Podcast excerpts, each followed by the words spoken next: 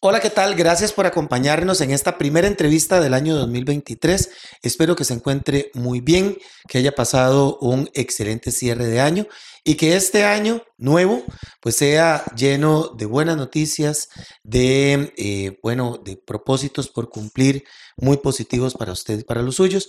Nosotros aquí desde Panorama pues estamos muy contentos de iniciar este proceso de información que no lo hemos detenido en realidad porque hemos pasado trabajando pues el cierre de año y ya este inicio, muy contentos de poder acompañarle siempre a través de nuestras plataformas digitales y también a través de nuestro programa que ya cumple pues muchas décadas de estar al aire. Tenemos hoy como invitado a don Emanuel González Alvarado. Él es rector de la Universidad Técnica y presidente del Consejo Nacional de Rectores. Vamos a hablar precisamente del trabajo de las universidades públicas a través de esta organización que es CONARE. Gracias por estar con nosotros, don Emanuel. Bienvenido, feliz año. Bueno, eh, un gusto poder estar compartiendo con ustedes. Eh, estamos a las órdenes y igualmente feliz año para quienes nos están escuchando y para toda la sociedad costarricense. Vamos a ponernos un poco en contexto. Eh, CONARE es el Consejo Nacional de Rectores, en el cual participan los cinco rectores de las cinco universidades públicas que tenemos en, nuestro país, la Universidad de Costa Rica, la Universidad Nacional, el Tecnológico, la UNED, que es la Universidad Estatal a Distancia, y la que se incorporó más recientemente, hace unos añitos atrás, la Universidad Técnica Nacional.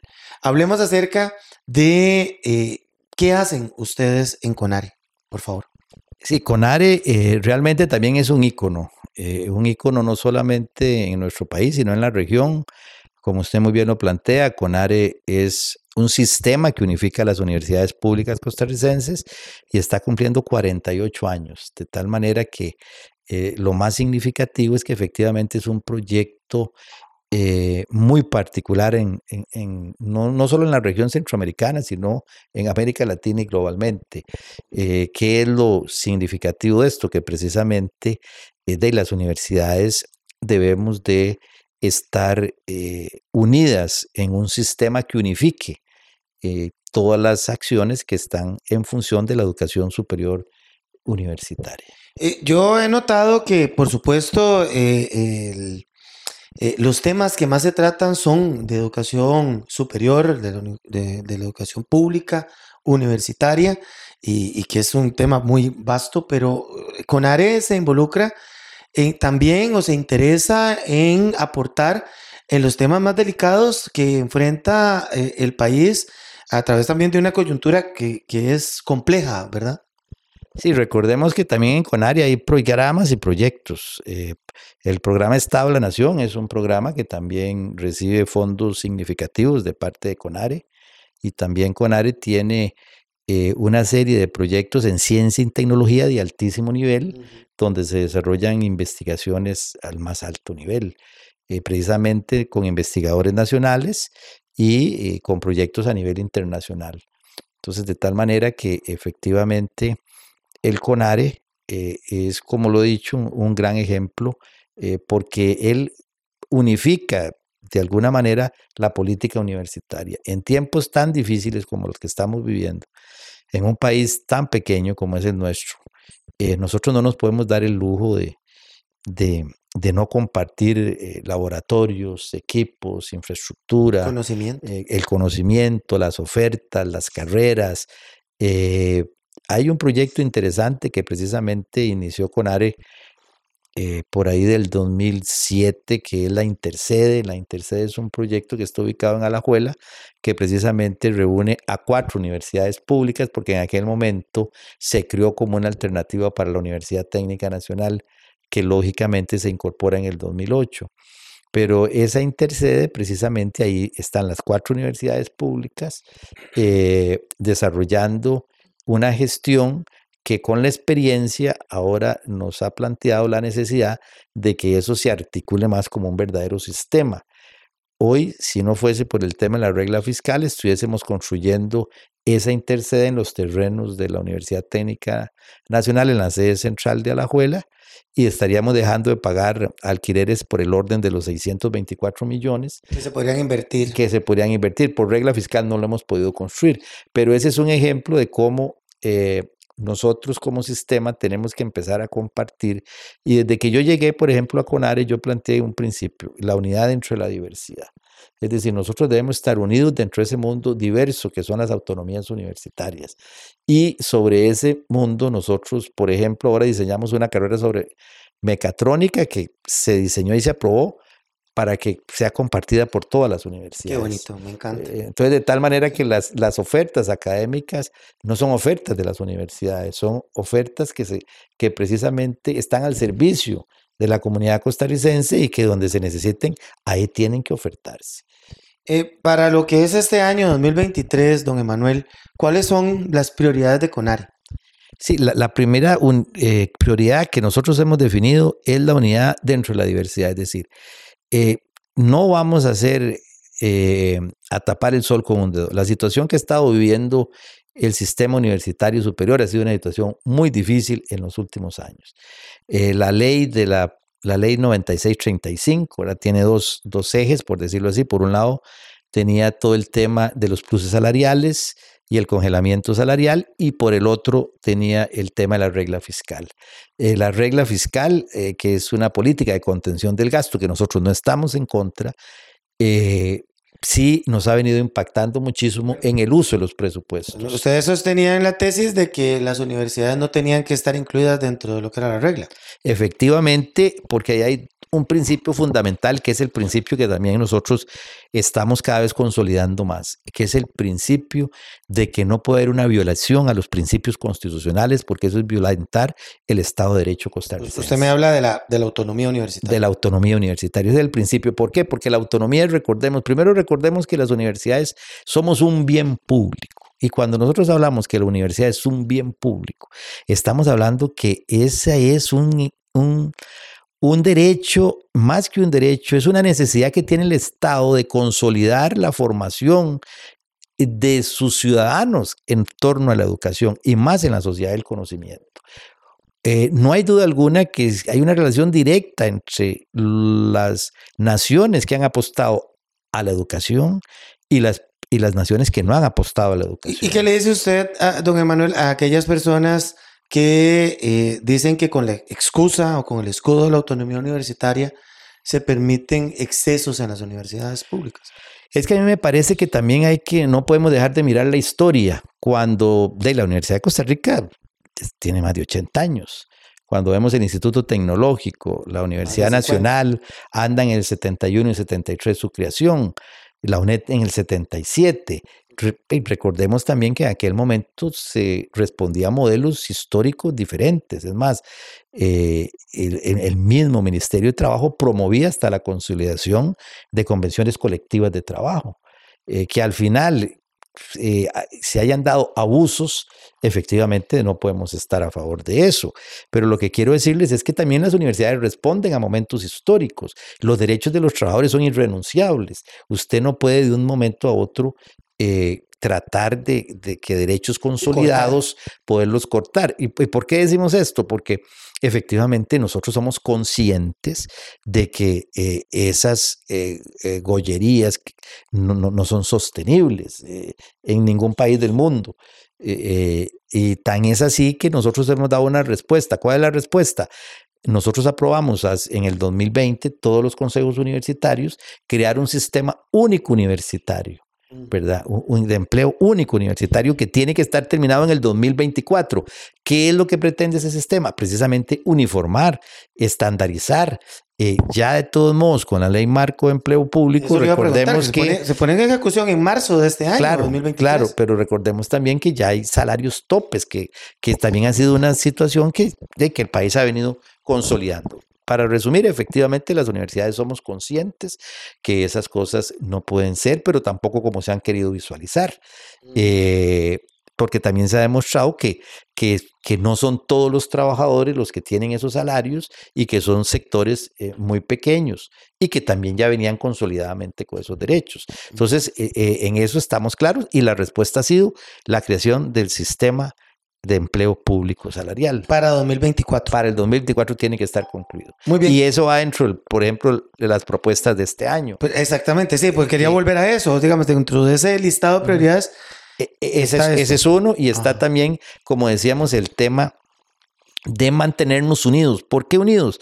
Porque no ha sido fácil. En la, en la última negociación del FES eh, hay demasiadas presiones, existió una ruptura total. Si ustedes ven, cero diálogo, cero comunicación. La Asamblea Legislativa tuvo que intervenir planteando una moción para que nos recibieran a los señores rectores y hiciéramos la sesión de trabajo de tal manera que el tiempo también se acortó.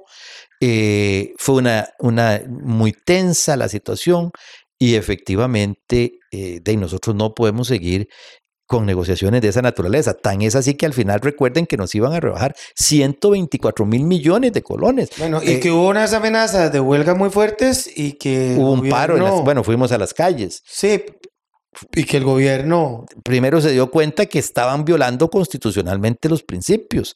Los mismos señores diputados entraron en razón que no podía haber una violación al mandato constitucional. Es decir, recordemos que el FES está claramente definido en la, en, el artículo 84 y 85 de la Constitución Política. Usted no podía, el FES es muy simple, es lo que se obtuvo el año anterior, ¿verdad? Lo que se negoció el año anterior, más la inflación. Esa es la fórmula con que el FED se calcula y eso está por constitución política. Aún así querían rebajarnos eh, 124 mil millones de colones, que hubiera sido una catástrofe para el sistema universitario costarricense. Ok, entonces el segundo punto es mantener la unidad entre las cinco universidades, bueno, entre las cinco cabezas de esas universidades. Ese es el tema fundamental. Si nosotros nos fraccionamos, hasta ahí llegamos. ¿Y cómo están las relaciones ahorita? No, hemos mantenido siempre relaciones muy cordiales y estamos muy claros que solo en la unidad, dentro de la diversidad, nosotros podemos sostener esos grandes logros que este país ha construido durante muchísimos años. Tercer, un tercer El punto. tercer punto que también eh, nosotros estamos planteando es efectivamente que podamos terminar construyendo la intercede en Alajuela. Nosotros esperamos que el, se ha hecho una propuesta del mismo Poder Ejecutivo a través de un eh, estudio que desarrollaron la Facultad de Economía de la Universidad Nacional, donde se hicieron una serie de propuestas para la regla fiscal. Eh, nosotros y el Poder Ejecutivo ya había de alguna manera liberado algunas posibilidades de que se presupuestara con lo formulado y no lo ejecutado. Perdón, pero se está hablando de que es, entonces es como una reformulación de la regla fiscal exclusivamente para la construcción de la intercede o estamos hablando de una modificación de la regla fiscal para las universidades públicas? No, ese es un principio que aplica a todo, no es para, digamos, si se resuelve. Hay una negociación fiscal, entonces para estudiar un nuevo modelo de la regla fiscal claro, que se aplique a las universidades públicas. Sí, a todo el país. A todo el, a país, todo el país, no Esa, solamente a las universidades. No, no, nosotros no hemos dado una lucha solo por las universidades. Okay. Es bueno, estuvo las, las, municipalidades metidas. Claro, claro, porque al final lo que estamos rescatando 900, 911. Sí, y entonces si usted ve, si nosotros logramos con esa propuesta que hizo la Escuela de Economía, que además el señor ministro de Hacienda también retoma y ellos plantean una nueva propuesta, ya nosotros le hemos de exponer a todas las fracciones de los partidos políticos en la Asamblea, pues el objetivo precisamente es que se reconsideren lo que nosotros llamamos algunas válvulas de escape que permitan a las universidades, por ejemplo, que podamos invertir más en gasto de capital, que podamos invertir más en beneficios para los estudiantes. Como les digo, no estamos en contra. Consideramos que una política de contención del gasto también tiene sus, sus, sus opciones. Y el, el, otro tema que también estamos consolidando a través de dos iniciativas que ha venido asumiendo la Universidad Nacional y la Universidad de Costa Rica, sobre todo ellos han venido impulsando mesas de diálogo con los, con los intersectoriales. Ajá, sí. Y eh, nosotros me parece que vamos a continuar apoyando esas mesas de diálogo intersectoriales, precisamente con el objetivo de generar una mesa de diálogo nacional que es tan importante. Pero ha costado mucho, don Emanuel. Sí, claro. Se han hecho los esfuerzos y no son nuevos. Pero ¿cómo cuesta que las partes se pongan de acuerdo? Eh, estamos de acuerdo, pero, pero en estos momentos me parece que... Bueno, estamos por, viendo un momento experiencias, trascendental del país. Por las es experiencias muy... que hemos visto, nos parece que hay una, una apertura.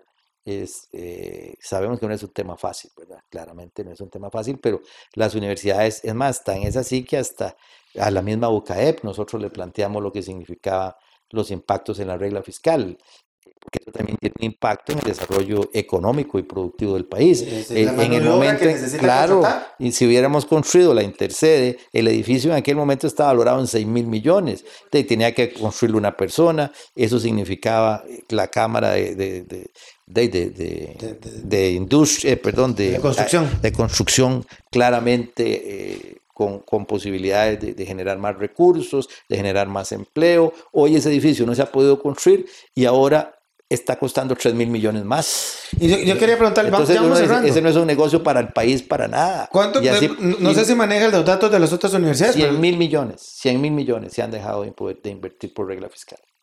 ¿En dónde? En las cinco universidades públicas. En las cinco universidades que podría ser becas por ejemplo. Bueno, sí, pero sobre todo más en casi que inversiones de gasto de capital. En gasto de capital. Sí, de muchos temas. ¿Usted me puede decir qué es gasto de capital? Gasto de capital es todo lo que ustedes tienen a construcción de laboratorios, eh, ah, infraestructura. En inversión de, todo lo que infraestructura. Exactamente. Vamos a decirlo así. O sea, solamente 100 mil colones en ese rubro. 100, sí, 100 mil millones de, colones en ese rubro. En ese rubro. ¿Y en becas? En becas no, porque recordemos que... La regla no lo... No, sí, sí, pero nosotros en eso, vamos a ver, hemos tenido que precisamente eh, contraer todo el tema nuestro, porque si nosotros no damos becas, de los estudiantes no estudian. Le entiendo. El 51% de los estudiantes en Costa Rica estudian con algún tipo de estímulo económico. ¿Cuántos? El 51%. Es decir, de 10, 5. Me, quedo con esto porque también les han eh, cuestionado eh, exactamente el mecanismo para tocar las becas. Sí, me parece que esos son temas muy injustos porque ahí hay profesionales muy serias en trabajo social y en psicología, donde tienen metodologías de trabajo. O sea, no es correcto el cuestionamiento. No, no, no, jamás. Es decir, eso, eso, es un tema muy responsable, muy serio, eh, donde hay seguimiento, donde tienen que presentar comprobantes, eh, donde hay visitas. Es decir, efectivamente, cuando se le da una beca a un joven es porque la necesita. Yo le agradezco mucho, don Emanuel. Le quiero desear muchos éxitos en este año 2023, eh, tanto en su responsabilidad en la camisa, decimos nosotros, de CONARE, como presidente de CONARE, como rector de la Universidad Técnica.